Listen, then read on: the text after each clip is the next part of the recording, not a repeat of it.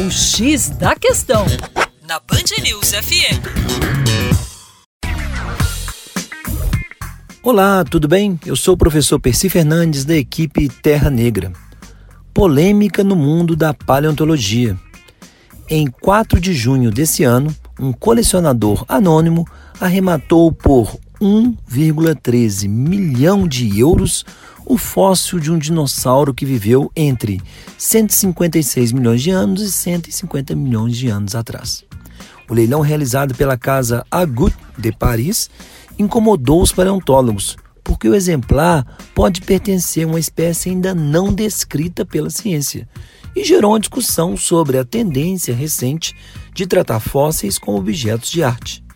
Especialistas suspeitam que o fóssil de 9 metros de comprimento e 2,6 de altura seja de uma nova espécie do gênero Allosaurus, formado por carnívoros menores e mais antigos que o Tyrannosaurus rex.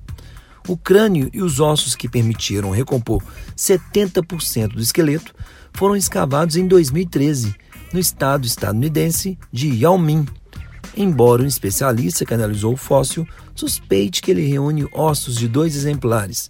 Nos Estados Unidos, a venda de fósseis achados em propriedades privadas é legal. Dias antes do leilão, a Sociedade Paleontologia de Vertebrados, que representa estudantes profissionais das áreas nos Estados Unidos, solicitou à casa de leilão o cancelamento da venda. Fósseis de vertebrados cientificamente importantes são partes de nossa herança natural, coletiva e merecem ser mantidos em confiança pública, escreveu a direção da Sociedade Protetora dos Fósseis.